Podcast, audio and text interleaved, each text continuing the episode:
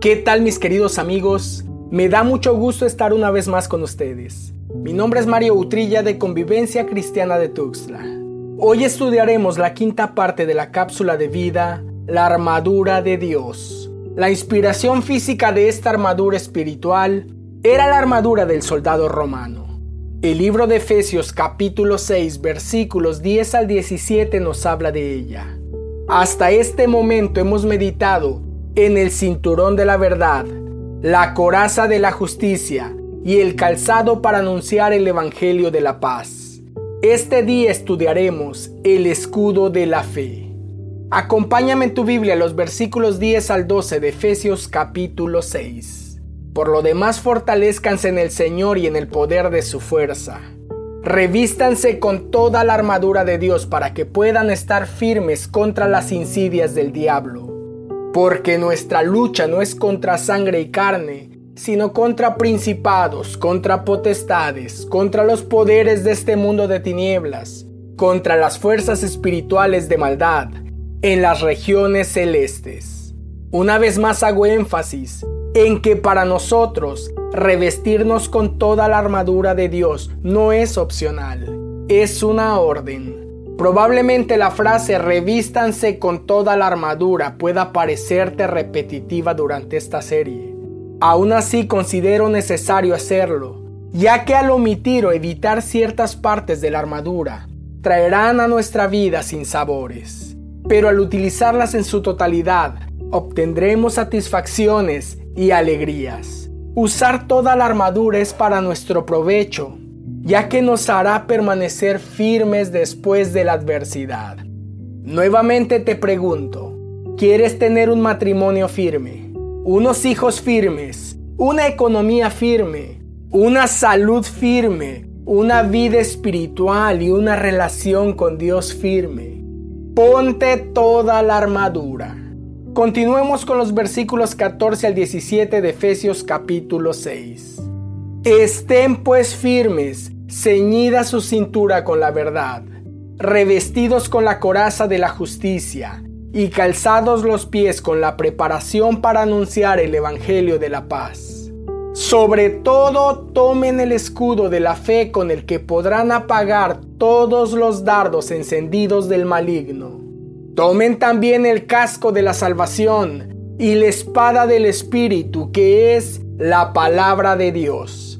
Versículo 16. Sobre todo, tomen el escudo de la fe, con el que podrán apagar todos los dardos encendidos del maligno. La frase sobre todo nos indica que debemos poner especial cuidado y especial atención en tal aspecto, circunstancia o situación en este caso nos habla del escudo, el escudo de la fe. Ahora, existían dos tipos de escudos, uno pequeño sujetado al antebrazo por dos correas de cuero, que servía para la lucha cuerpo a cuerpo, y otro de aproximadamente un metro 20 centímetros de alto por 75 centímetros de ancho, tras del cual se resguardaba el soldado. Es precisamente a este escudo al que se refiere el pasaje, no al escudo de la lucha frontal, sino al de resguardo. Como mencioné con anterioridad, toda la armadura y la forma de utilizarla estaba basada en el uniforme del soldado romano y las tácticas de la época. Una de las armas más poderosas de la época eran las flechas. Dentro de estas existía la modalidad de mojarlas en brea, encenderlas, para luego lanzarlas como dardos de fuego. El escudo era tan grande que muchas veces no podían ver de dónde provenían los disparos, pero tenían que confiar en que Él les protegería. Mis queridos amigos, los dardos de fuego del maligno son muchos y muy variados. Por eso necesitamos un escudo, el escudo de la fe. Tiene sentido que el escudo mencionado por Pablo no fuese el utilizado para la lucha cuerpo a cuerpo, sino el de resguardo. Proverbios 6:27 dice, ¿puede un hombre poner fuego en su seno sin que arda su ropa? ¿O puede caminar un hombre sobre carbones encendidos sin que se quemen sus pies? ¿Qué trata de enseñarnos la Biblia con esta analogía del escudo? escudo de resguardo y no de ataque frontal. ¿Qué quiere decirnos Dios en Proverbios 6, 27 y 28? El mensaje es directo. No te descubras y no te acerques al peligro. No te acerques a la tentación. Te puede alcanzar. Te puede quemar. Aún el hombre y la mujer más correcta puede sucumbir a los embates del enemigo. Puede perderse tras una cara bonita o tras los halagos más hermosos y se acerca a escucharlos. Si no se mantiene a distancia, si no se esconde tras el escudo. La Biblia nos advierte, ¿puede un hombre poner fuego en su seno sin que arda su ropa? ¿O puede caminar un hombre sobre carbones encendidos sin que se quemen sus pies? Cuidado, no te descubras y no te acerques. También hace referencia a una persona que entregó su vida a Cristo y Él le ha cambiado, le ha transformado. Ahora es nueva criatura. Pero esta persona transformada tenía un pasado, ha salido de una vida incorrecta, acaba de abandonar problemas de adicción, drogas, alcoholismo, desenfreno, inmoralidad, excesos. Entonces en un impulso de querer hacer lo correcto, piensa, ahora que soy una persona nueva, voy a rescatar a mis viejas amistades, voy a acercarme a ellas, Voy a estar en sus eventos y en sus fiestas, tal como lo hacía antes. ¿Cómo va a terminar esta persona?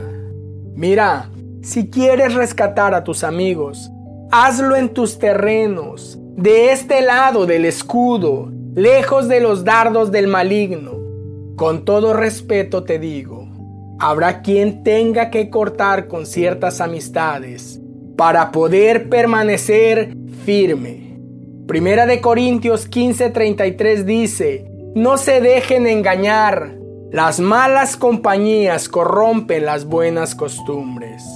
Aunque el escudo no solo trata de alejarse de malas amistades, debemos mantenernos fuera de distancia y resguardados tras de él para no ser alcanzados por un sinnúmero de dardos de fuego. Dardos que nos llevan a sucumbir a deseos fuera de la voluntad de Dios trayendo consigo pecado y por consiguiente muerte, muerte espiritual. También comentaba que el escudo era tan grande que muchas veces no podían ver de dónde provenían los disparos, pero tenían que confiar que Él les protegería. Y esa es la fe, creer ciegamente en la protección de Dios, tener plena, total y absoluta confianza en que su palabra es la verdad. En este punto cobra sentido la frase sobre todo. Sobre todo tienes que creer ciegamente en Jesús, en su justicia y en su evangelio.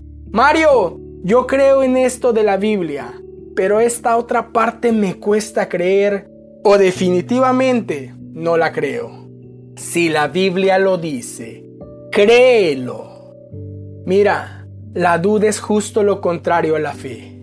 Y sin fe es imposible agradar a Dios, dice en Hebreos 11:6.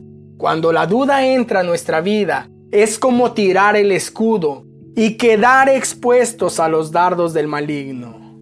Aférrate con todas tus fuerzas a creer Confía en que la palabra de Dios se va a cumplir en ti, pues la fe en la palabra de Dios es tu seguridad. Descansa en su fidelidad. Mantengamos firme la profesión de nuestra esperanza sin vacilar, porque fiel es aquel que prometió, dice Hebreos 10:23. Ojo, fiel es Dios que hizo la promesa. Si Él lo dijo, Él lo hará. Ya deja el temor y la duda.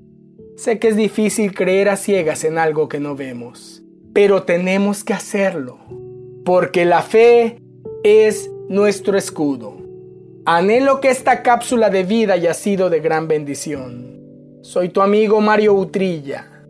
Te envío el más grande de los abrazos.